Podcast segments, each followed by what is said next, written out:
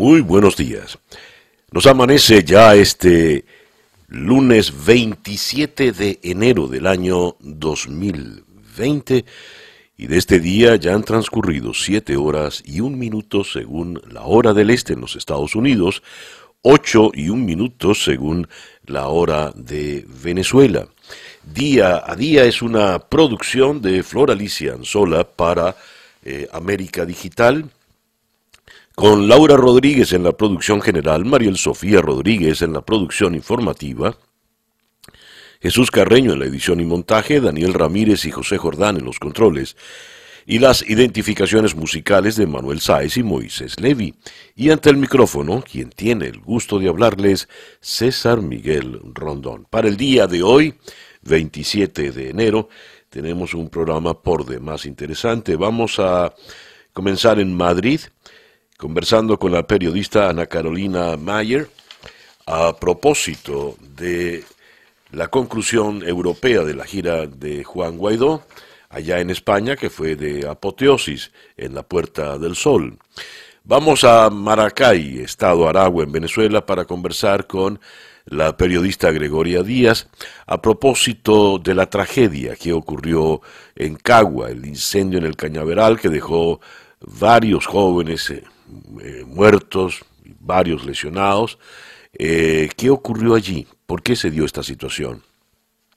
También vamos a ir a Nueva York para conversar con el periodista de Bloomberg News, Van Barnstein, a propósito de Lev Parnas y el video que dio a conocer este fin de semana explosivo donde queda desmentido por completo con sus propias palabras el presidente Donald Trump. ¿Quién es Lev Parnas y cómo pasó de idolatrar a Donald Trump a ser pieza clave en su juicio político? Vamos a viajar también a La Paz, Bolivia, para conversar con el abogado y analista político Pablo Antonio Coca a propósito de Yanin Áñez y el giro, el vuelco político que ha tenido eh, la nación andina una vez que la señora Áñez cambia por completo su estrategia y dice que ella ahora también quiere aspirar a la presidencia. Vamos a París para conversar con eh, la periodista Andreina Flores a propósito de el encuentro entre Juan Guaidó y Macron. ¿Qué se supo de ese encuentro que se desprendió de allí? Y vamos a cerrar eh, también en París con Elías Crespín, artista eh, plástico, es el primer latinoamericano con una obra permanente en el Louvre. Crespín, formado en Caracas como informático, aplica su conocimiento en programación a las artes plásticas para dar formas a unas esculturas en movimiento que han sido expuestas en Nueva York, Buenos Aires, Bruselas, España y Corea del Sur. Esto pues la agenda en principio para el día de hoy. Además, como siempre, de la información más completa de lo que ocurre en Venezuela, en la América Latina, en los Estados Unidos, en Europa y en el resto del mundo. Esto es día a día y ya son las 7 y 4 minutos. Calendario lunar. Nos dice el calendario lunar que para el día de hoy tenemos a la luna creciente en Pisces. La luna de Pisces es la luna para rezar. Eh, advierten acá, es la luna de la espiritualidad. Eh, más que en ningún otro momento las cosas no son lo que aparentan ser. Y la confusión podría ser fuerte a la hora de tomar decisiones, por lo tanto recomiendan no tome resoluciones importantes.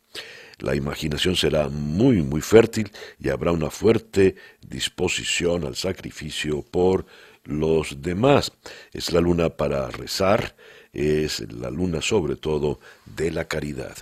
Luna creciente en Piscis, sol en Acuario, cuando nos amanece pues este lunes 27 de enero del año 2020 y esto que usted sintoniza es día a día. 7 y 5 minutos de la mañana hora del este, 8 y 5 hora de Venezuela.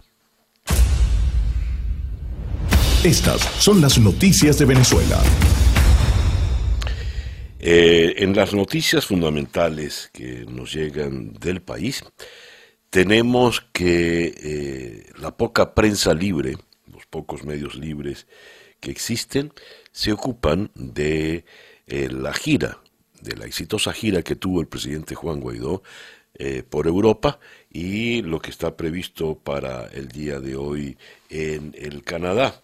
Según en su noticiero, Reconocido por más de 50 países, el presidente encargado de Venezuela, Juan Guaidó, será recibido hoy en el Canadá por el primer ministro Justin Trudeau. Eh, así lo dio a conocer el embajador venezolano en Canadá, Orlando Viera Blanco, a través de su cuenta en Instagram.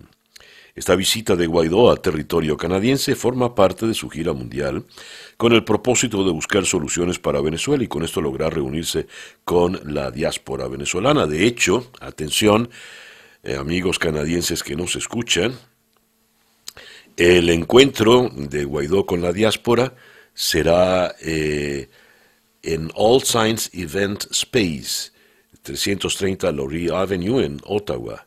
Ah, y el acceso estará abierto desde las 6 de la tarde. En otras informaciones, eh, Trudeau confirma reunión con Guaidó en Canadá para abordar el tema de la transición en Venezuela. Y entre los muchos escándalos que quedan, porque a Guaidó le salió todo muy bien, y en España, gracias a la torpeza del gobierno de Pedro Sánchez y el atrevimiento, por definirlo de alguna manera, de la señora Delcy Rodríguez, la visita de Guaidó a España terminó convertido en un suceso de proporciones domésticas. Hay una nota muy interesante que leemos en el portal Oca Diario en España. ¿Por qué y cómo Sánchez recibió en España a la vicepresidente de Maduro? Según eh, el texto que tengo acá, desde el primer momento se montó una operativa con la Policía Nacional para detener a Delcy Rodríguez. Había en la sala de espera de vuelos privados gente de su entorno que pusieron en aviso al gobierno. A las 0015 llegó el ministro. Ábalos dio instrucciones a los jefes de la policía para que no la detuvieran. Y pasó a las 0030 horas hacia la zona aire del aeropuerto y se fue al avión para impedir que la detuvieran. Estuvo con ella unos 45 minutos dentro del avión y luego les bajaron y les llevaron a las instalaciones de los vuelos privados donde les hicieron pasar a una sala VIP y estuvieron allí toda la noche. El ministro se fue a eso de la 1 y 45 de la madrugada y Delcy Rodríguez estuvo toda la noche en la sala VIP teniendo una custodia de la Policía Nacional para que no entrara nadie. A las 7 y 40 pasaron ella y otra persona con la Policía Nacional a un avión privado a la T4 con destino a Dubái y luego se iban a Turquía. Y dice esta reseña española, el testimonio de este testigo absolutamente privilegiado acredita de entrada dos detalles nada nimios. Uno, ¿puede un ministro del gobierno mandar a que, se que no se detenga a una persona? Dos, Ábalos no solo estuvo reunido con la vicepresidenta de Maduro en el interior del avión, sino que también permaneció en una sala VIP. Según aseguran por otro lado, personas de nacionalidad venezolana que han estado con Guaidó en Madrid, el presidente encargado de Venezuela ha hecho saber a quien corresponda su extrañeza porque la señora Rodríguez, aparte de permanecer durante todas estas horas en suelo español, su avión sobrevolara el espacio aéreo de nuestro país, ya que ambos sucesos están prohibidos por la doctrina Schengen. Lo que queda eh, claro para muchos que, eh, bueno, el gobierno de Sánchez ha dicho que el avión de Rodríguez era territorio venezolano. Falso, era un avión con matrícula turca. Y por las últimas informaciones, el avión en el cual salió de Barajas no era el mismo, era un avión, eh, otro avión alquilado, un avión árabe. Eh, y fuentes del PSOE, no de estricta obediencia a Sánchez, indican que el organizador de este chusco pero intencionado episodio no fue otro que Pablo Iglesias, que pretendía y pretende una aproximación de su gobierno al régimen de Maduro, ahora que están a punto de desvelarse las millonarias subvenciones con que Chávez y después Maduro y otros regímenes bolivarianos de Iberoamérica regaron a los promotores de Podemos. En otras informaciones, sobre la política doméstica venezolana, el Universal hoy curiosamente le dedica su gran titular a los opositores. Eh, Beitia rechaza que el Tribunal Supremo de Justicia usurpe la función del Parlamento. Para el diputado Carlos Beitia, que el máximo tribunal reconozca a Parra traerá más complicaciones. Y luego, diputados chavistas exigen a la Asamblea Nacional eh, sacar, dirigentes diputados chavistas exigen sacar a la Asamblea Nacional del desacato. Ramón Lobo exhortó a Luis Parra a hacer las diligencias necesarias. Eh, los comerciantes del Zulia esperan se paguen las ventas hechas en, en Petros y eh, se habla acá del sismo que se sintió ayer en el centro norte del país. 4,1 fue el sismo, el fenómeno fue reportado a las 7.05 y los usuarios de redes sociales en varias zonas de Caracas, La Guaira y Miranda dieron cuenta de lo ocurrido. Se produjo al suroeste de la isla de la Tortuga. Y en Caracas el ticket del metro aumenta desde hoy a mil bolívares con el eh, dólar paralelo arrancando esta semana en 77.475 con 47. Son las 7 y 17 minutos. Noticias de Latinoamérica. Eh, comenzamos por la por Bolivia la presidenta interina de Bolivia, Yanina Áñez, pide la renuncia de todo su gabinete.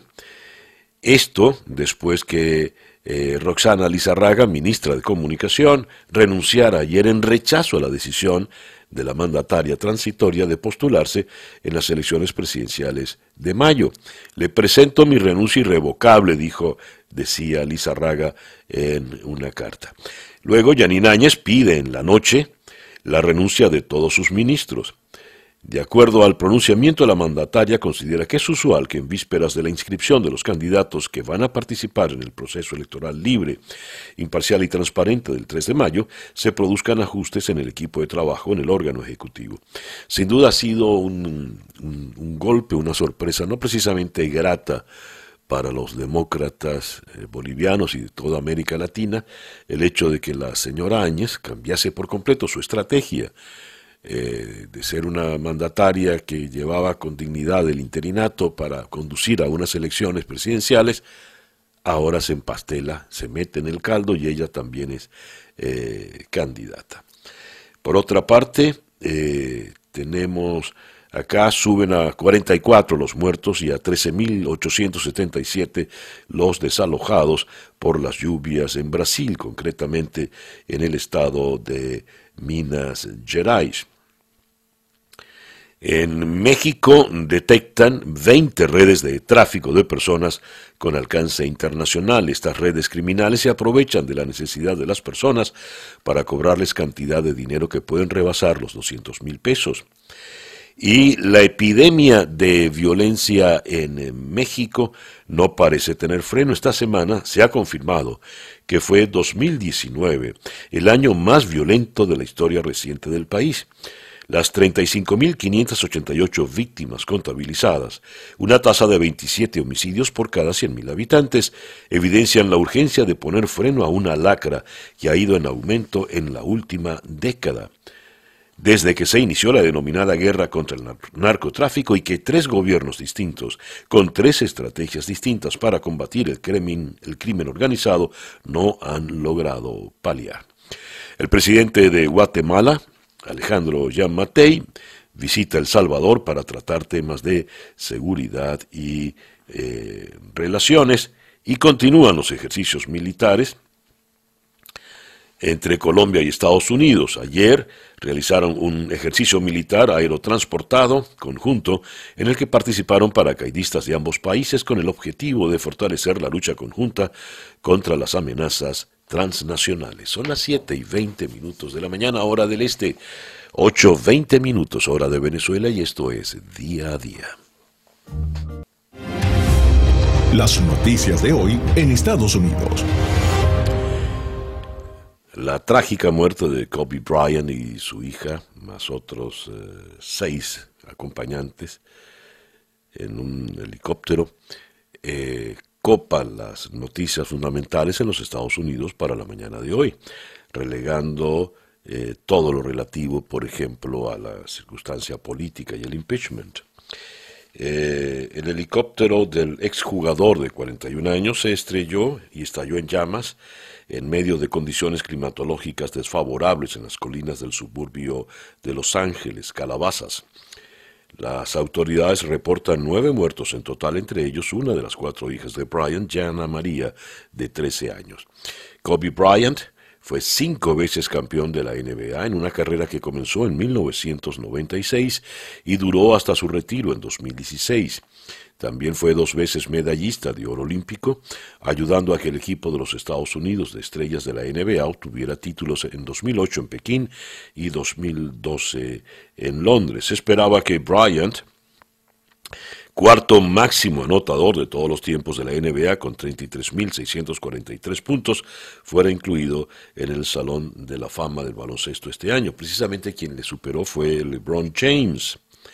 Eh, y uh, Bryant, entre sus últimas uh, informaciones, eh, se comunicó con LeBron James para felicitarlo. Y James, después de la muerte, dijo, las palabras no pueden describir el dolor que siento ahora. Más adelante en el programa hablaremos más in extenso de eh, Kobe Bryant. Por lo pronto, en el tema político, ¿dónde están las informaciones eh, fundamentales? Ayer el New York Times en su edición, en su voluminosa edición dominical, nos daba cuenta del video de Lev Parnas, donde el presidente Trump queda muy mal, porque Trump dijo que no conocía para nada a las personas involucradas por los demócratas, eh, señaladas por los demócratas, mejor dicho, en la trama ucraniana. Y resulta que este es el video de uno de ellos, eh, Foreman, eh, quien en compañía de Lev Parnas están en una reunión con otros eh, donantes millonarios de la campaña de Trump en su hotel en Washington y allí Trump habla desfachatadamente de hay que votar al embajador en Ucrania, hay que hacer esto, hay que hacer lo otro. Pero para el día de hoy la noticia fundamental viene desde el lado de John Bolton. El The New York Times eh, nos habla acá del el manuscrito de un libro que próximamente publicará John Bolton. Y en ese manuscrito queda perfectamente establecidas las instrucciones que dio el presidente Trump.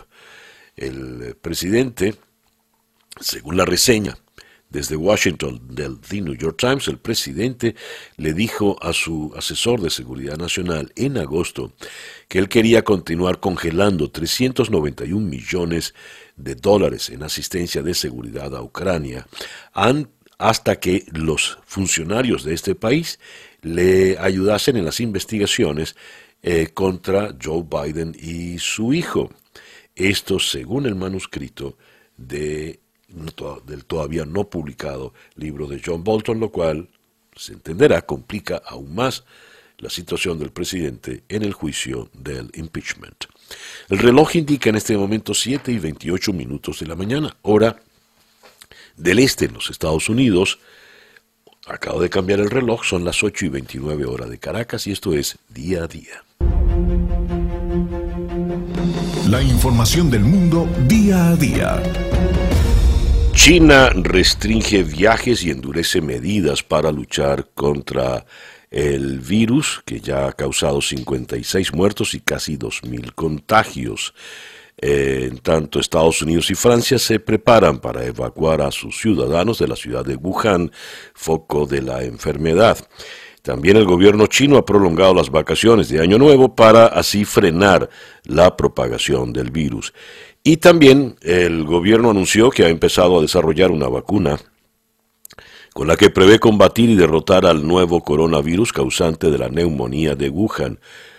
Eh, el Su Wenfo, científico del Centro de Prevención y Control de Enfermedades, explicó en una rueda de prensa que los investigadores del organismo estaban trabajando en un remedio para la enfermedad después de lograr aislar con éxito la primera cepa del virus. Eh, por otra parte, tenemos que un avión de Ariana Airlines estrella en Afganistán. Esto ha ocurrido en el día de hoy en el este de Afganistán. El avión se estrelló alrededor de la una de la tarde, hora local, debido a razones técnicas. Continúa la búsqueda de sobrevivientes en Turquía. Aunque cada vez quedan menos esperanzas, los rescatistas turcos continuaban ayer tratando de encontrar sobrevivientes entre los escombros que dejó un potente sismo en el este de Turquía el viernes por la noche y que causó al menos 38 muertos, según un nuevo balance. La misión de Naciones Unidas en Libia denunció que siguen las violaciones del embargo de armas a Libia pese a los compromisos acordados en Berlín para poner fin a los suministros a los beligerantes y admitió que el país puede volver a sumirse en la violencia. Ya que estamos en el Medio Oriente, tres cohetes impactaron ayer por primera vez directamente en la Embajada de los Estados Unidos en Bagdad. Mientras en todo Irak miles de manifestantes antigubernamentales desafiaban a las fuerzas de seguridad que abrieron fuego, causando dos muertes. En las últimas semanas, la Embajada de Estados Unidos, situada en la ultrasegura zona verde de Bagdad, y las bases iraquíes que albergan a soldados estadounidenses han sido blanco de ataques.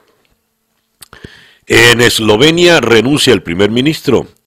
Marjan Sarech anunció inesperadamente su renuncia hoy, poniendo fin al gobierno minoritario formado por cinco partidos que dirigía el país desde el 2018. Y eh, a menos de una semana de la fecha histórica, el Reino Unido ultima los preparativos para el Brexit, una cuestión que dividió al país durante años y que el primer ministro Boris Johnson espera dejar atrás para concentrarse en el futuro. Y ya que estamos en Europa, vamos hasta España, donde queda la sacudida luego de la visita de Juan Guaidó y la torpeza con que manejó el gobierno de Sánchez este asunto. La prensa española madrileña se ocupa hoy de esto. El mundo nos dice el caos en el gobierno dispara las críticas del PSOE a Moncloa. Acusan a Iván Redondo de imponer argumentarios para justificar giros de 180 grados y de pensar solo en el corto plazo. La reforma de la sedición, Bildu y Venezuela siembran la alarma en el partido. Y el gran titular de el país en Madrid hoy, la número dos de Maduro voló de Madrid a Doha para salir de la Unión Europea. Las sanciones europeas obligaban a España a impedir el tránsito, tránsito de la vicepresidenta eh, venezolana. Tenemos un audio por demás interesante del eh, muy respetado periodista e influyente periodista de la cadena de Radio Cope, Ángel Expósito, a propósito, este pequeño editorial a propósito de lo acontecido en España recientemente. Escuchemos a Ángel Expósito. Por muy, lo siento, por muy chulo que se ponga el ministro Ábalos cuando le preguntan por su reunión con Delcy Rodríguez, por muy cínico que responda Rodríguez Zapatero, por muy vergonzosa que sea toda la pasta que se llevaron los de Podemos, empezando por Pablo Iglesias, del régimen chavista, por muchas filigranas y aspavientos que hagan, el error del actual gobierno de España para con los venezolanos y las venezolanas es infinito. Un error para la historia, no solo desde el punto de vista diplomático y político, que eso puede ser más o menos temporal, sino desde el punto de vista histórico.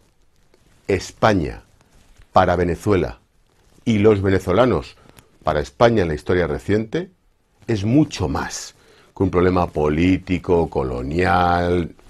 Dejémonos de patrañas. Aquello es una narcodictadura. Aquello es una masacre de su propia gente. Y España, solo por el idioma y por los lazos comunes, teníamos que estar liderando en la Unión Europea el futuro, la salida y la reconciliación, sobre todo de la oposición al régimen chavista. Y resulta que porque tienes de vicepresidente al que se lo llevó crudo, con el monedero, con Echenique, con la otra, te la envainas, no recibes a Guaidó y el número dos del partido, lo de ministro de Transportes es una broma, se reúne en barajas con el brazo derecho de Maduro. Lo siento. sencillamente vergonzoso. No tiene un pase.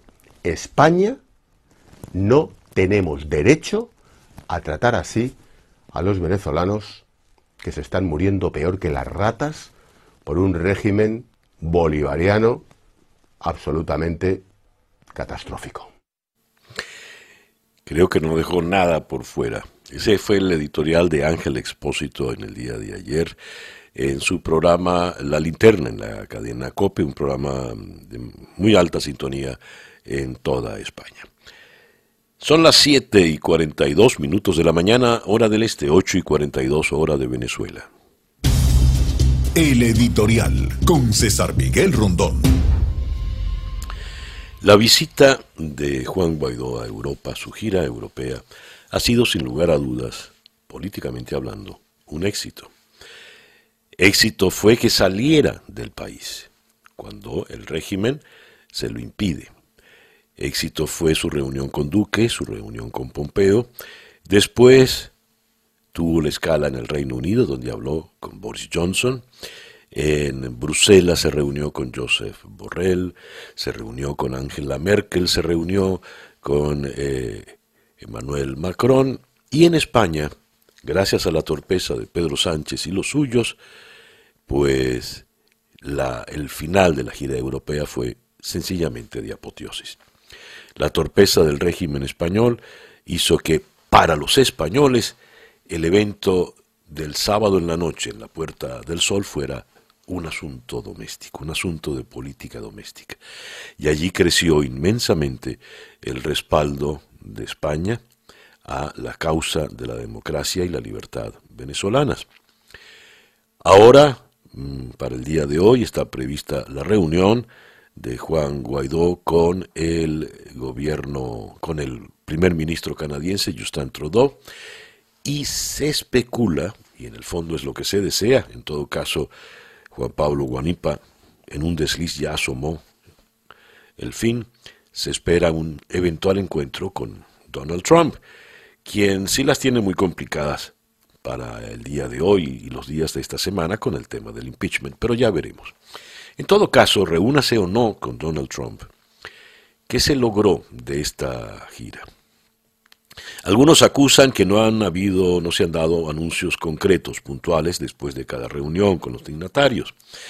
Pero Vanessa Neumann, la embajadora del gobierno interino en el Reino Unido, nos reveló en una entrevista que la reunión con Boris Johnson fue muy fructífera, porque además, acotó, esas reuniones no se va a hablar así a la ligera, se va con una agenda con puntos muy concretos y todos esos puntos se cumplieron en el caso de Guaidó Johnson. Además, nos reveló que se habló de tiempos, las cosas no estaban dichas en el aire. Quedó muy, muy complacida esta veterana diplomática, una mujer de, vasta experiencia. Y tenemos que eh, deducir, pues, que lo propio ocurrió también en las otras, en las otras reuniones. Ahora bien, que no se hayan dado anuncios concretos no quiere decir que no se hayan tenido logros muy, muy concretos. Pero ¿qué va a ocurrir con el regreso a Venezuela? Y ahí el detalle. Eh, Carlos Alberto Montaner, con quien usted puede o no estar de acuerdo, soltó algo que para muchos es un abutado, algo exagerado, porque dijo si le tocan un pelo a Guaidó al regresar, ese es el detonante que espera Estados Unidos. No creo que la cosa sea planteable en esos términos, pero ¿qué puede ocurrir con Guaidó? A lo mejor lo peor que pueda ocurrir es que, como muchos sospechan, Juan Guaidó regrese, no le pase absolutamente nada y el gobierno de Maduro, el régimen, le deje funcionar a la inercia que caracterizó a estos últimos meses antes de la gira. En ese caso, pues, ¿qué pasaría? Este momento de euforia y entusiasmo hay que aprovecharlo. Y hay que aprovecharlo por todas las fuerzas que realmente quieren salir de Maduro cuanto antes, o salir de la mejor manera, no solo cuanto antes. Lo digo porque ha sido escandaloso el silencio de algunos sectores que se califican como opositores, despreciando con ese silencio la gira de suyo exitosa, por demás exitosa, de Juan Guaidó. ¿Se logrará realmente coherencia y un fin de propósitos exacto en el futuro por venir una vez que Guaidó esté en Venezuela? ¿Se planteará seriamente el tema electoral? Porque eso sí quedó muy claro de todas las reuniones, en todas se habló de la circunstancia electoral, que es lo que quieren los europeos. ¿Qué vendrá de ahora en adelante? No lo sabemos. Esto sí, en efecto, Guaidó entra a Venezuela como Pedro por su casa, es decir, por Maiquetía, y el régimen no le toca ni siquiera ese cabello que insinuó Carlos Alberto Montaner. Aprovechemos este éxito, no lo desperdiciemos como tantos otros. Son las 7 y 47 minutos de la mañana. Vamos entonces directamente a vamos directamente a Madrid para conversar con la periodista Ana Carolina Mayer. Ana Carolina, muy buenos días. Muy buenos días, César Miguel. ¿Me escuchas bien? Te escucho perfectamente. A ver, ¿qué ambiente quedó en España en general y en Madrid en particular luego de la visita de Juan Guaidó? Sí, bueno, el ambiente durante, digamos, el acto en, la icónica Plaza del Sol fue bastante fue bastante tranquilo porque la gente escuchó en silencio a Guaidó, cosa que a mí me llamó mucho la atención, pero también bastante alegre porque las palabras de él fueron muy entusiastas y muy optimistas.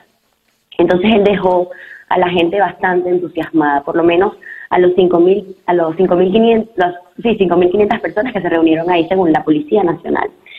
E, eso por esa parte, pero en cuanto al ambiente en España a nivel mediático, digamos, o sea, lo que lo que lo que está en cuestión fue por una parte la fotografía que se dio en, en el ayuntamiento y en la comunidad de Madrid, que fue Guaidó con, con los políticos, digamos, de los partidos de derecha, y por otra parte, eh, toda este, esta duda sobre la visita de Delcy Rodríguez y qué vino a hacer y por qué no la detuvieron, eh, y su encuentro con el ministro eh, de Transporte Ábalos, ¿verdad? pero a pesar de todo esto, esta mañana la vicepresidenta Calvo dijo que, que en realidad no había habido ninguna crisis en cuanto a la reunión entre Delcy Rodríguez y Ábalos, porque ratifican aún así el apoyo a Juan Guaidó y, y pues eh, no, no, le quitan el apoyo, ¿no? Entonces, ella, ella acusa al PP y a, y a, Vox y a Ciudadanos de estar aprovechándose de la visita de Juan Guaidó a España para hacer campaña política y un poco aplastar eh, a nivel mediático a la oposición, que en este caso es el PSOE, Podemos y otros partidos de, eh, de izquierdas, ¿no? Ahora fíjate. Entonces, claro, hay, hay un debate político muy fuerte porque en realidad está, de alguna manera, todos los partidos aquí están, sí, de alguna manera haciendo campaña con esto, ¿no? Ahora fíjate, Ana Carolina, el, el, el tema, creo que por la torpeza con que fue manejada, subió a mayores, a efectos domésticos de la política española. Eh, fíjate, el señor Ábalos que aparte ha caído muy mal por esa prepotencia con que se dirige a los, a los medios y al, público en general. Pero el, señor Ábalos se ha, eh, se ha contradecido ya cuatro veces en, en el tema de Delcy Rodríguez. Y cada vez hay más revelaciones sobre el carácter real del viaje de Delcy Rodríguez a España, instancias de que fue eh, auspiciado, promovido, incitado por Pablo Iglesias. De allí hasta la conseja que se viene leyendo con la desfachatez con que suelen hablar los columnistas en España, de que en realidad el que está mandando es Pablo Iglesias y el vice pasa a ser Sánchez. ¿Tendrá esto consecuencias? ¿Saldrá del gabinete Ábalos? ¿Qué podrá pasar a efectos ya estrictamente de la política española?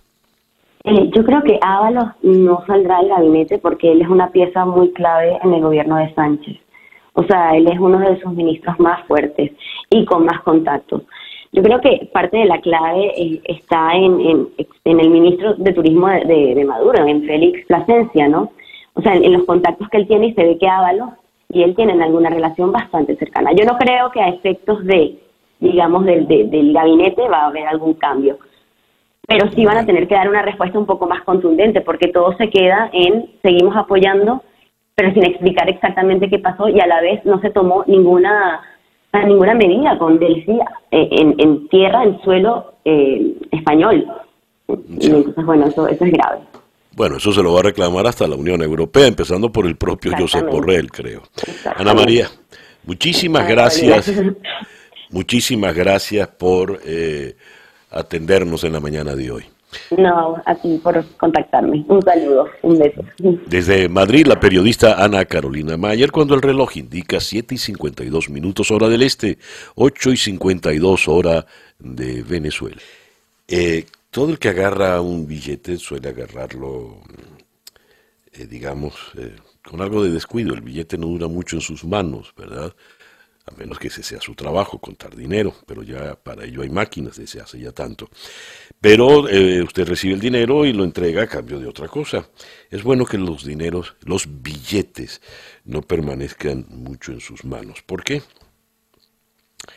Leo esto eh, con la firma de Ágate Cortés. El hecho de que una bacteria consuma la figura de la reina de Inglaterra o la de George Washington impresas en un billete fue lo que más sorprendió e inspiró a Ken Rinaldo. Este artista estadounidense de 62 años expone eh, su obra en Borderless, Bacteria, Colonial, Colonialist Cash en el Laboratorio de Arte de Berlín para mostrar al público un mundo invisible que desconoce. La vida en el interior de un trozo de papel que se maneja a diario. Este objeto es seguramente el que más concentra bacterias y un vehículo de transmisión. Estas pueden vivir varios días e incluso semanas fuera del sistema biológico que las hospeda, como por ejemplo la piel. Al posarse sobre un billete, que está principalmente hecho de algodón, el microorganismo se adapta y encuentra nuevos nutrientes que le ayudan a sobrevivir. Un estudio realizado por investigadores del Centro de Genoma y Biología de Sistemas de la Universidad de, Nueva York, NYU, publicado en el 2017, demostró que los dólares de un mismo banco de Manhattan contienen 3.000 tipos de microbios. La mayoría vienen de la piel, la boca y la vagina. Esta cifra tiene sentido, ya que el ser humano alberga 38 billones de bacterias que por milímetro de orina infectada se encuentran 100.000 colonias y que la mitad del peso de las heces son bacterias. Bueno, ya sabe, un poco de cuidado al manipular los billetes. Vamos a una pequeña pausa y ya regresamos en día a día cuando el reloj indica 7 y 57 minutos, hora del este. Son las 8 y 4 minutos de la mañana, hora del este, 9 y 4 minutos, hora de Venezuela. En la línea telefónica tenemos ahora a Gregoria Díaz. Gregoria es corresponsal de Crónica y está en la ciudad de Maracay, en el estado Aragua, en Venezuela, donde, estado donde el pasado fin de semana ocurrió una tragedia terrible en la población de Cagua. Gregoria, muy buenos días. Miguel, gusto en saludarte. Gregoria, ¿qué pasó en Cagua? El día 23 de enero, en horas de la tarde, aproximadamente a las 3, se produjo un incendio en un cañaveral ubicado en el sector La Cartiera del municipio Sucre, un municipio eh, que colinda con el, municipio Girardot, capital del estado de Aragua. Y en ese cañaveral se encontraban 11 niños y entre ellos dos adolescentes ya de 18 años. Y por razones que todavía no se han determinado, se produjo un incendio que causó la muerte de estos menores de edad y de estos dos muchachos de 18 años, lamentablemente. A ver, Gregoria, ¿por qué esos niños estaban allí, según se ha dicho, cazando conejos? César Miguel, es tradición en la zona central del país donde se cultiva caña de azúcar que los muchachos, sobre todo en esa zona, utilicen estos sembradíos, sobre todo cuando ya comienza la zafra de caña y que los eh, cañicultores recogen la caña para llevarla a la rime, que ellos utilicen estos cañaverales para jugar para buscar varillas para hacer papagayos e inclusive para cazar algunos animales silvestres como conejos, lagartijas. Eh, y este parece haber sido el motivo por el cual ellos se encontraban en ese momento en el cañaveral. Lo que no se ha determinado aún es qué originó el incendio, porque ese día particularmente hizo mucho calor, los vecinos nos señalan que hizo mucha brisa y posiblemente el, incendio, las llamas, por supuesto, se propagaron con mucha rapidez, arropando a estos muchachos que lamentablemente, aun cuando quedaron con vida, luego que los mismos vecinos y familiares lograron rescatar a siete primero, pero eh, fue muy poco el tiempo que duraron con vida porque las quemaduras fueron eh, en el 95% de sus cuerpos eh, quemaduras de segundo y tercer grado. Leo en una nota de, prensa, las posibilidades de salvarse eran mínimas, más cuando en el estado de Aragua ningún hospital cuenta con unidad de quemados.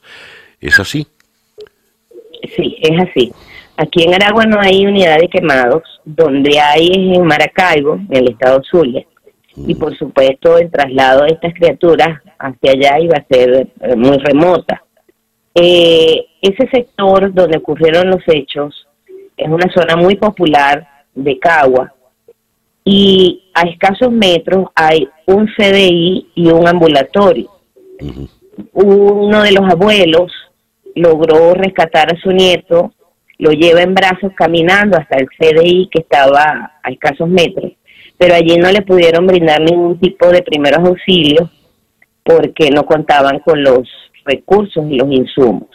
Es allí cuando los bomberos lo trasladan en una unidad hasta el hospitalito de Cagua, pero en el camino la unidad de los bomberos se accidentó dos veces. Ay, Dios. Hasta que finalmente, sí, llegaron al hospital, pero como te señalaba, las quemaduras fueron mucho, muy graves y el chico murió prácticamente al ingreso al hospital, al igual que la mayoría. Dos que estaban muy graves fueron trasladados al Hospital Central de Maracay. Uno murió en la noche y el otro falleció al día siguiente en horas de la madrugada. Dios. A ver, luego de esta tragedia, eh, hemos ¿Qué se siente allá en, en Cagua y en el estado de Aragua en general? ¿Qué, ¿Qué se piensa de esta tragedia? ¿Qué se puede hacer? Oye, César, eh, esto ha conmocionado, creo que no solo a la población de Cagua, al estado de Aragua, sino a todo el país e inclusive a nivel internacional. Eh, una tragedia sin precedentes en la región, porque aun cuando hay algunas especulaciones en cuanto a que los niños estaban buscando comida, que estaban cazando conejos porque no tenían recursos para comer. Es verdad que por generaciones los cañaverales han sido utilizados por los muchachos de estos sectores populares como patio de juego y esta parece no haber sido la, la excepción por supuesto, duelo todavía, no entendemos qué pasó allí, algunos se lo atribuyen a designios divinos. Lo cierto es que el Ministerio Público designó dos fiscales para iniciar las investigaciones y determinar realmente qué fue lo que originó el incendio. Ya. Gregoria, muchas gracias pues por atendernos en la mañana de hoy. Gracias a ti, César. Gregoria Díaz, periodista desde la ciudad de Maracay, en el estado de Aragua, en Venezuela. El reloj indica 8.11 minutos de la mañana, hora del este en los Estados Unidos, 9.11 minutos de la mañana, hora de Venezuela. Día a día, con César Miguel Rondón. Y de la ciudad de Maracay vamos a la ciudad de Nueva York. En el día de ayer, en primera página de New York Times, nos publicaba lo relativo al video de Igor o Igor Fruman. Fruman, eh, de origen soviético, al igual que su socio Lev Parnas, estuvieron en una reunión en el Hotel Trump en la ciudad de Washington con el dueño del hotel, el señor presidente Donald Trump y otras personas, y allí se revelan detalles importantes, como por ejemplo Trump vehemente pidiendo que eh, destituyan, despidan de inmediato a la entonces embajadora de Estados Unidos en Ucrania. El detalle eh, es relevante porque Trump había dicho que no conocía a estos señores. ¿Quiénes son Lev Parnas e Igor Fruman? Le consultamos a Ben Bartenstein, periodista de Bloomberg News allá en Nueva York. Ben, muy buenos días. Muy buenos días, César. Gracias por atendernos, Ben.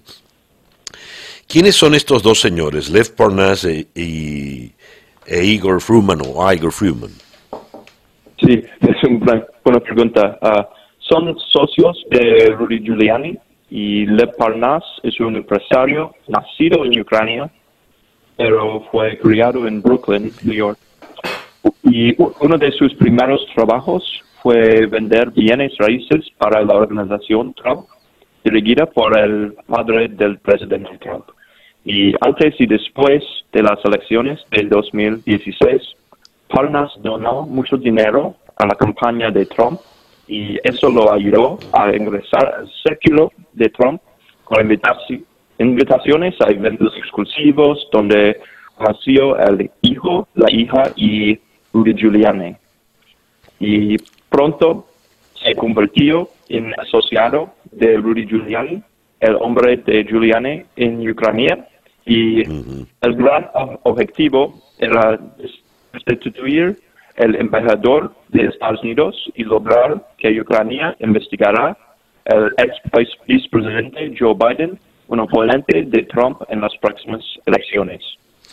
Ven, por lo que dices, entonces Donald Trump conocía de sobra a Lev Parnas. Eh, ¿Qué puede implicar en este proceso del impeachment haber quedado al descubierto el presidente Trump luego de este video?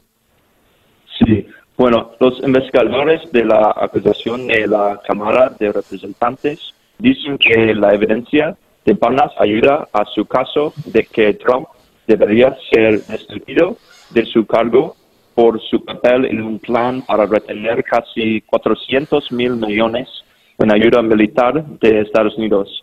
Y desde Ucrania, a menos que los funcionarios del gobierno investigaron a la familia de Biden, y Parnas dijo que el presidente Trump sabía exactamente lo que estaba pasando y obviamente ayer ah, hay más evidencia uh, directamente uh, que Trump sabía. Ahora, Ben, eh, ¿qué pasó? ¿Por qué un señor como Lev Parnas, que pertenecía, como decías tú, al círculo íntimo de Giuliani y por lo tanto de Trump, ¿por qué este señor, su socio Igor Fruman, eh, graba de manera clandestina ese video? ¿Y qué ocurrió para que ahora lo divulguen? ¿Por qué gente que estaba tan cercana a Trump de, de repente le da la espalda? Sí, es una situación muy interesante porque creo que ellos quieren querían uh, una relación muy muy cerca del presidente porque tenían uh, cosas de empresario en Ucrania y es ayudable para tener una relación con el presidente, pero uh, si bien Palmas describió sus turnos y entrevistas de televisión en horario estelar como diciendo la verdad patriótico, y también busca inteligencia en un caso de financiamiento de campaña presentado en su, contra por los fiscales federales en Nueva York. Entonces, es mejor para su futuro para decir cosas, la verdad, de su relación ah, con el presidente Trump. Y ya para concluir, Ben, eh, Ahora tenemos la revelación del libro que está por publicar eh, John Bolton, donde quedaría aún más en evidencia el, eh, presidente Trump. Eh, esto supongo que evitará, la defensa de Trump evitará a toda costa que Bolton pueda dar su testimonio.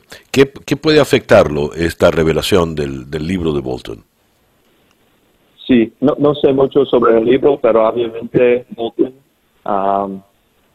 tenía mucha información y posiblemente él puede decir que Parnas está diciendo la verdad y ah, es posible que uh, hay más detalles que, que Parnas no, no sabe. Ya, lo cual sería gravísimo. Ben, eh, muchísimas gracias por atendernos en esta mañana. Muchísimas gracias, César. Ben Bartenstein es periodista de Bloomberg News desde la ciudad de Nueva York. El reloj indica que en el este de Estados Unidos, incluida la ciudad de Nueva York, son las 8 y 17 minutos de la mañana, 9 y 17 hora de Venezuela y esto es día a día. El reloj indica en este momento 8 y 20 minutos de la mañana, hora del este. La señora Janine Áñez era una desconocida no solo para los latinoamericanos, los hispanoamericanos, sino también para los propios bolivianos unos meses atrás. Eh, luego de los incidentes que sacaron de la presidencia a Evo Morales, ella se convierte eh, por el, en la cadena constitucional, en la presidenta interina del país, con el mandato expreso de llevar a Bolivia a unas elecciones presidenciales eh, limpias, transparentes y expeditas, elecciones previstas para el próximo mes de mayo. Pues bien, la señora Áñez se ganó el respeto de propios y extraños, llevando con mano eh, firme todo el proceso, hasta que este fin de semana a los que se asumen como demócratas en América Latina les ha caído algo parecido a un balde de agua fría cuando la señora Áñez quiere continuar siendo presidenta de Bolivia. ¿Qué significa esto? ¿Qué significa esto para el proceso boliviano? ¿Cómo lo ven en Bolivia? En la línea telefónica desde la ciudad de La Paz tenemos al abogado y analista político Pablo Antonio Coca. Pablo Antonio, muchísimas gracias por atendernos en la mañana de hoy. Muchísimas gracias por la invitación, estimado César Miguel. Es un honor estar en tu programa. Un fuerte abrazo para todos aquellos que nos están escuchando por a lo largo y ancho todo nuestro bello continente. Pablo Antonio, ¿qué significa este esta decisión sorpresiva de la señora Áñez. Digo sorpresiva desde muy lejos en el exterior, a lo mejor no era tan sorpresiva para ustedes allá en La Paz. No, estimado, créeme, créeme cuando te digo de que inclusive para nosotros en Bolivia fue una decisión completamente sorpresiva, ya que no estaba planificada, bueno, al menos por los ciudadanos porque en Bolivia, si bien es cierto, y eso hay que aclararlo desde un principio, que la constitución boliviana le permite a ella ser candidata, que la constitución boliviana que Evo Morales en el pasado hizo a su medida, implica de que Yanine ni siquiera tenga que renunciar para ser candidata, ya que en Bolivia con la constitución de Evo del 2009 una persona puede ser presidente y candidato al mismo tiempo. Eh, esto ha generado mucho malestar en ciertos sectores y aplauso en el otro. Pero eh, yo desde mi punto de vista tengo que indicar de que la característica principal de los gobiernos de transición en Bolivia siempre ha sido, ojo, y eso no es que esté en la constitución boliviana o alguna ley escrita, por si acaso, pero la característica del punto de vista de la costumbre implica de que cuando Lidia Gayler en su momento fue presidenta de transición o Eduardo Rodríguez Belcé, ellos directamente se quedaron a manejar la administración pública, a evitar de que exista alguna situación de caos o anarquía en el país, o vacío de autoridad es la palabra técnica, y entregar el mandato a quien gane las elecciones e irse a sus casas con la misión cumplida de haber gobernado y haber estado en el periodo de transición y entre, entregar el, el poder a quien ganó las elecciones en las urnas. En este caso nosotros no vemos eso y es más, debo indicarte que las críticas que hay contra Yanine no son del movimiento al socialismo de Evo Morales, sino de los rivales de Evo Morales. Entonces, esa es otra de las características que en Bolivia se da, que se olvidan de que Evo Morales es el rival y todos los otros candidatos que ya están eh, apareciendo están criticando a Yanine por su accionar y por lo que está desvirtuando lo que es un gobierno de transición como tal. Entonces, eh, allí hay un riesgo político de envergadura. eh, si no hay críticas por parte de Evo Morales y sus seguidores en el MAS, debe haber, sospecho, quizá algún beneplácito o alguna, alguna brisa fresca, porque la división cunde ahora en los sectores que adversan a Evo Morales. ¿Qué puede ocurrir entonces? Por supuesto, resulta que en este instante, por eh, hay que el panorama político en Bolivia es el siguiente. Eh, las inscripciones de candidatos, por si acaso, son el 3 de febrero. Ese día vamos a ver oficialmente quiénes son los candidatos en Bolivia a todos los cargos públicos, presidente, vicepresidente y la totalidad del legislativo. Ese es el sistema boliviano que se llama elecciones generales. Ya están apareciendo varios candidatos a diversos cargos y si las inscripciones fueran hoy, estimado César y estimados amigos que nos escuchan en toda América, si las inscripciones fueran hoy, tendríamos nueve partidos políticos en carrera, el más contra ocho. Entre esos ocho rivales, entre todos se están atacando unos contra otros. Mientras que se atacan entre ellos, el movimiento del socialismo está, como se dice, paseándose, haciendo su lista de candidatos de manera está tratando de recobrar actores sociales que en su momento estaban con ellos, que se han ido por las crisis que han habido recientemente, es decir, el MAS está con un beneplácito en sus listas, y mientras que la oposición al MAS está con esta figura. Ahora, ¿esto qué puede generar? Eh, en Bolivia, desde el año 2005, siempre se ha pedido o un frente único o un frente mayoritario, a sabiendas de que tiene que enfrentarse al MAS no solamente con la opción de ganar o no la presidencia, sino con la opción de evitar de que el movimiento al socialismo tenga dos tercios. En Bolivia no ha pasado eso. En Bolivia el MAS como si nada ante la fragmentación de sus rivales, el MAS ha sacado siempre dos tercios, pero ahora resulta que la situación es más complicada. O sea, en Bolivia no podemos darnos el lujo nosotros de tener ocho candidatos contra el MAS, sabiendo de que en Bolivia hay dos figuras estimadas. La primera, que este año se calcula que por primera vez en nuestra historia como país puede haber segunda vuelta electoral. Y segundo, si el movimiento al socialismo obtiene dos tercios más un parlamentario, hablamos de alrededor de 67 parlamentarios, con eso va a haber ingobernabilidad del presidente que llegue al poder. Es decir, eso es lo que nosotros como analistas estamos y como ciudadanos estamos preocupados porque esta, este proceso transitorio, su nombre lo dice, es transitorio, pero después del 3 de mayo se puede venir un escenario de ingobernabilidad. Y hay que reconocer de que el movimiento al socialismo de Evo Morales sabe hacer oposición a los anteriores presidentes antes de que Evo tome el poder, ha sabido hacer oposición en las urnas, en las calles y en el Parlamento. Bueno, lamentable, todo parecía que iba eh, bien encaminado y un desliz de una persona la ganó la ambición, qué sé yo, pues ha complicado por completo el destino político de un país. Paul, Antonio, muchísimas gracias por eh, atendernos en la mañana de hoy. No, muchas gracias a ti por la invitación, un fuerte abrazo para todos aquellos que nos están escuchando y pedir obviamente, y como ciudadano, ¿no? Ya que no somos parte ni militamos en ningún partido, pero pedir, ¿no? Que acompañen este proceso electoral y, y bueno, pedir a mis compatriotas bolivianos de que en la papeleta pueden haber 12 candidatos y sí, podrían haberlo, pero al final es nuestro voto, el que tiene que ser un voto cauto y un voto, voto pensando en el futuro de Bolivia y sobre todo de que esto que ha empezado en octubre y noviembre, donde quien te habla también tuvo que defender su hogar y su familia literalmente con un palo en mano, porque así daba la, la circunstancia, de que esto no ha terminado, esto todavía no termina. Muy bien. Gracias, Pablo. Pablo Antonio Coca, abogado y analista político desde la ciudad de La Paz. Vamos a una pequeña pausa y ya regresamos en día a día. Son las 8 y 29 minutos hora del este. El reloj indica 8 y 35 minutos de la mañana hora del este en los Estados Unidos, 9 y 35 minutos hora de Venezuela. Esto es día a día.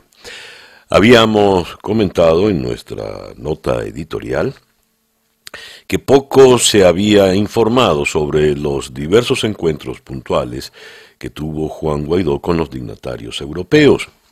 Eh, comentamos lo que nos reveló Vanessa Neumann, la embajadora en el Reino Unido que estuvo presente en la reunión. Sin revelar detalles, habló de una conversación fructífera con una agenda eh, muy puntual por delante. Además, se habló de lapsos de tiempo para soluciones en la crisis de nuestro país. En una reseña sobre eh, la visita, la reunión a puerta cerrada en el Palacio del Elíseo entre el presidente Macron y Juan Guaidó, eh, dijo eh, a la salida de, de, la reunión con el presidente francés, dijo, hemos hablado de tomar acción de la necesidad que tenemos hoy en Venezuela de contener una potencial catástrofe que hoy es ya una emergencia humanitaria sin precedentes en América Latina. Europa está haciendo y va a hacer más, sin duda.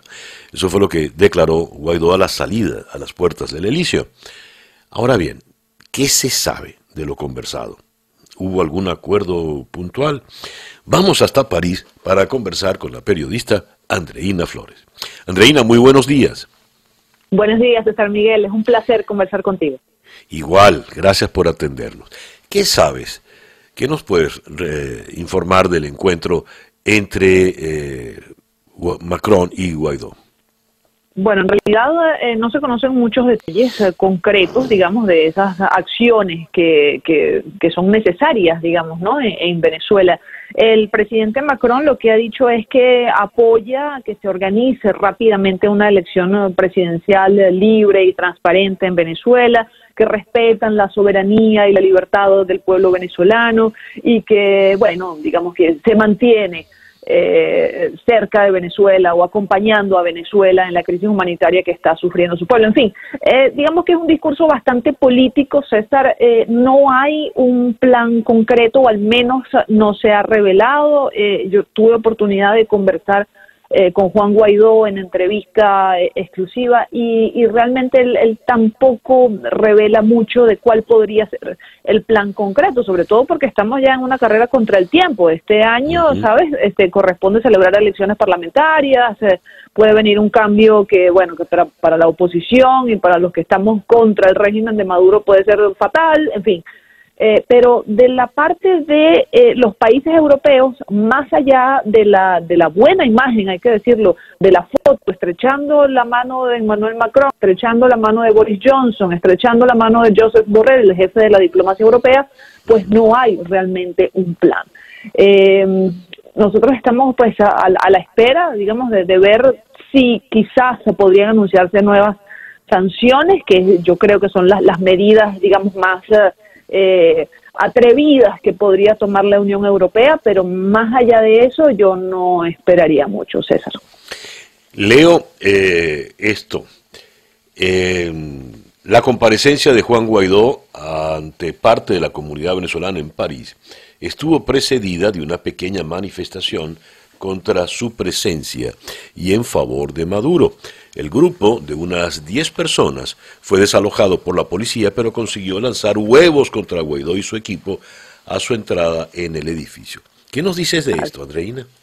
Bueno, esa fue una, sí, una manifestación muy, muy pequeña, realmente eran como unas 10 personas. Eh, esto fue convocado por el embajador de Nicolás Maduro aquí en París, eh, el señor Michel Mujica, eh, quien había convocado primeramente a, los seguidores de Maduro a la estatua de Simón Bolívar, eh, pero luego, bueno, enterándose de que iba a haber este, este encuentro entre Juan Guaidó y la comunidad venezolana en París, pues cambiaron de lugar rápidamente y eh, fueron convocados a la Casa de América Latina. Y sí, es verdad, estas personas estaban a las puertas de la Casa de América Latina gritando Guaidó asesino, Guaidó fuera, etcétera, pero bueno, al final la policía francesa rauda y veloz, pues lo, los neutralizó de verdad en, cuestión de, minutos. Eh, pero sí, eh, hubo unos huevos involucrados, digamos, en el episodio, ciertamente.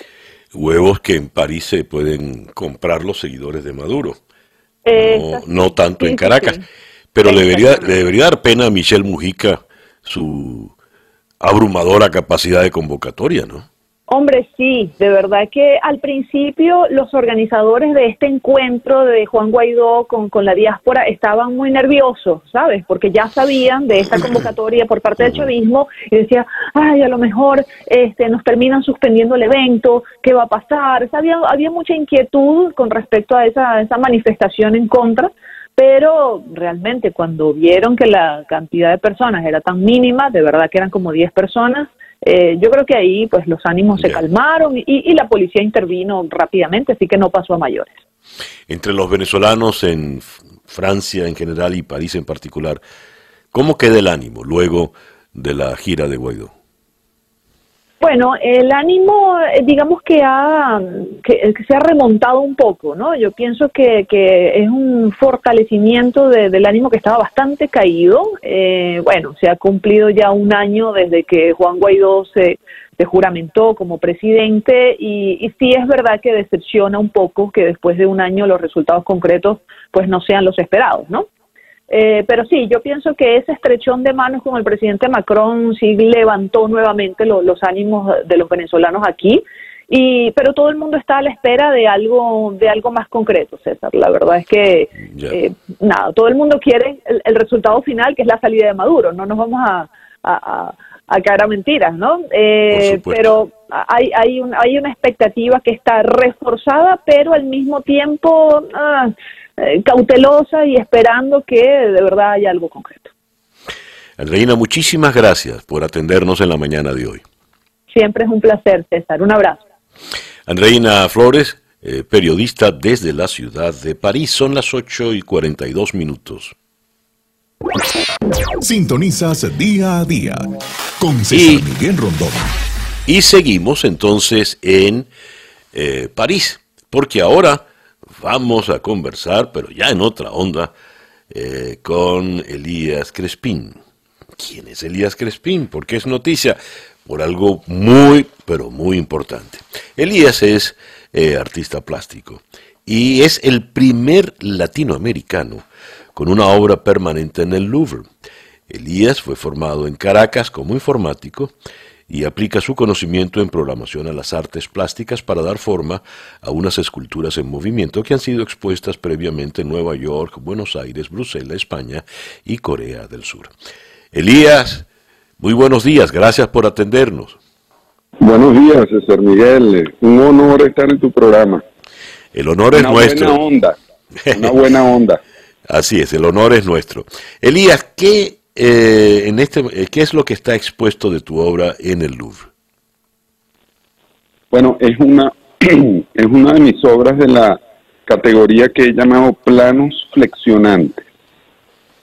Y es una obra de, de 10 metros de largo con, que, en la que danzan una agrupación de 128 tubos muy delgados y largos de aluminio que están organizados paralelamente y colgados cada uno de sus dos extremos eh, por hilos de pesca muy delgados que suben verticalmente a una plataforma de control eh, muy discretamente elaborada para integrarse a la arquitectura del museo, donde están los motores y una computadora donde grabe una especificación de danza eh, la computadora convierte eso en instrucciones para los motores para que la danza de los delgaditos tubos, muy delicada y suave, ocurra frente a los ojos del, espectador, del visitante. Eh, nos estamos asomando, cosa que le sugiero también a nuestros oyentes, en, eh, la, en una página en el Internet y Ah, en la página de notitarde.com. Y acá te vemos retratado en el pasillo del Louvre con la obra que acabas de describir en el techo. Ahora, ¿en qué parte del Louvre está esto? ¿Cuál puede ser la experiencia para que puedas invitar a, nuestros oyentes? Está en el primer piso, al fondo del primer piso del ala Sully, Sully con doble L o Sully sería en español. Eh, eh, uno entra, pasa por eh, al lado de mi escultura favorita, que es la Victoria de Samotracia. Y Imagínate, nada más y nada menos, ese, ese es el, el escenario de entrada. Y caminas a lo largo de los pasillos de las esculturas arqueológicas y miniaturas griegas, etruscas y egipcias, romanas y egipcias. Y ya en la sección de Egipto antiguo, al terminar ese pasillo, llegas a un rellano de una gran escalera. Eh, sobre el rellano de esa gran escalera que está esta obra suspendida danzante. Maravilloso. Ahora, Elías, acabas de mencionar obras como La Victoria de Samotracia y acabas de mencionar las colecciones de arte antiguo, pero tenemos el Louvre, sabemos, es uno de los museos más importantes del mundo, es la casa de la, de la Gioconda.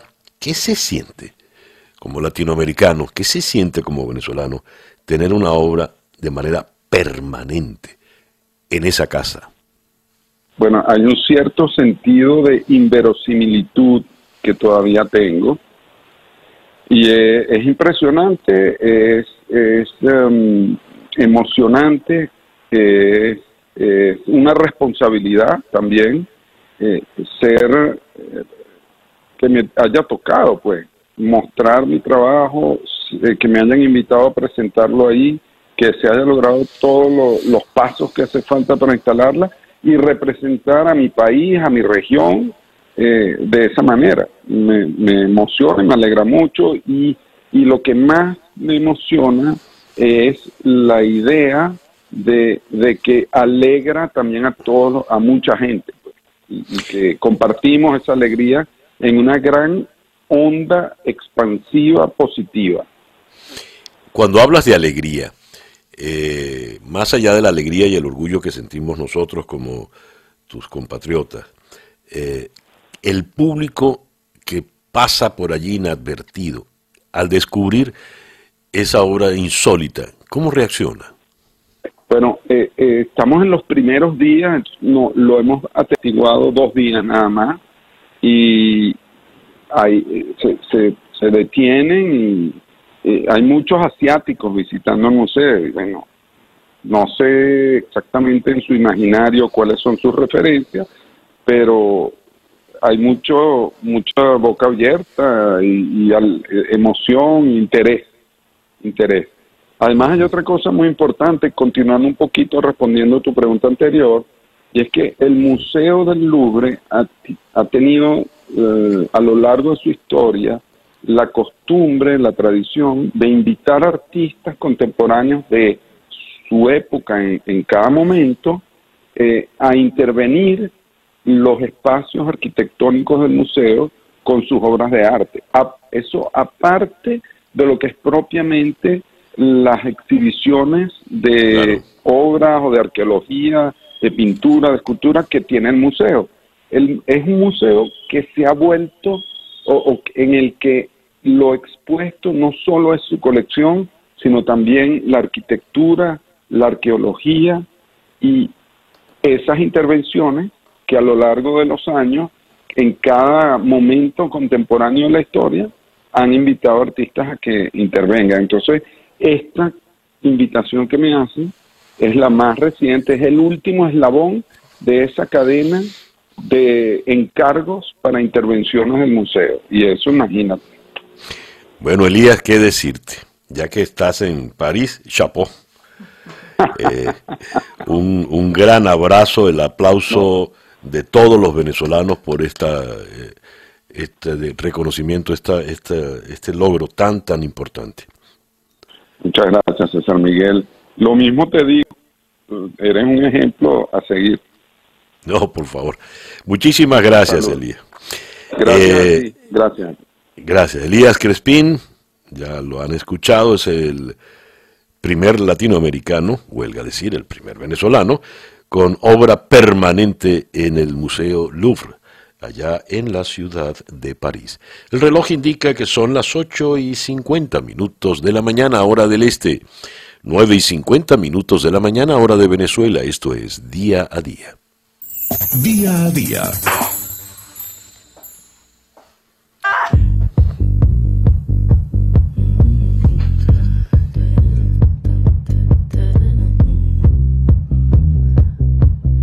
Grammy. Billie Eilish ha hecho historia al ganar las cuatro categorías generales de los premios Grammy en un mismo año. El trabajo de la joven y su hermano Phineas O'Connell ha logrado acaparar los principales reconocimientos en la gala de los premios Grammy que se ha celebrado ayer domingo en Los Ángeles. Eilish ha conseguido el premio al mejor nuevo artista de la industria de la música en los Estados Unidos y su éxito Bad Guy es la canción y la grabación del año. Además, el disco When We All Fall Asleep, Where Do We Go? ¿A dónde vamos cuando nos dormimos? Es el mejor álbum de pop vocal contemporáneo, la categoría en la que decidió ponerlo la academia. Pero la clasificación da un poco igual, porque Eilish también se hizo con el premio al mejor álbum del año en general. Por su eh, parte, el hermano logró el codiciado premio del productor del año. Sube el volumen, José.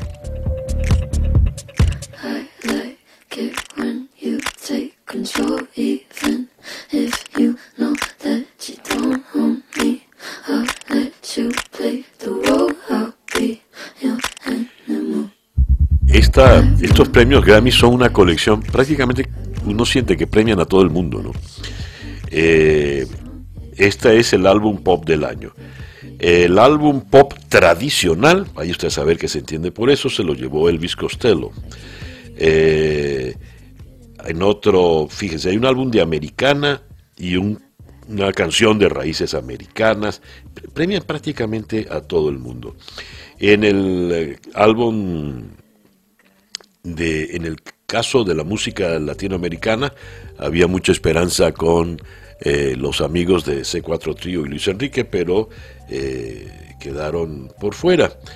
Pero en el caso de la música tropical, se alzó a Aimé Nubiola junto a Mark Anthony. Es decir, hubo un premio compartido. A ver, pongamos el tema, eh, Laurita, no te me pierdas, pongamos el tema de Aimé Nubiola.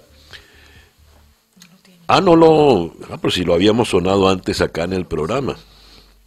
Bueno, eh, les decía, bueno, deja entonces a, a la joven Eilish. Ok. Eh, Mark Anthony con su disco Opus y Aimé Nubiola con eh, un viaje por la música cubana. el mal querer Rosalía en el álbum de rock urbano o alternativo. El álbum latino de pop Alejandro Sanz con el disco. Y Gustavo Dudamel se alzó con actuación de orquesta. Eh, Norman, Sustain. Eh, como les digo, premian prácticamente a todo el mundo. Willie Nelson fue premiado, Chick Corea and the Spanish Heart Band por el disco Antídote en la categoría de álbum latino de jazz. La improvisación de jazz en solitario Sociño de Randy Brecker. El álbum vocal de jazz 12 Little Spells de Esperanza Spalding. Bueno, claro, yo suelo eh, ver las que me llaman la atención o me interesan más, pero entre usted y disfrute estas premiaciones de los premios, estos reconocimientos de los premios Grammy. Y el reloj nos dice que ya son las 8 con 54 minutos.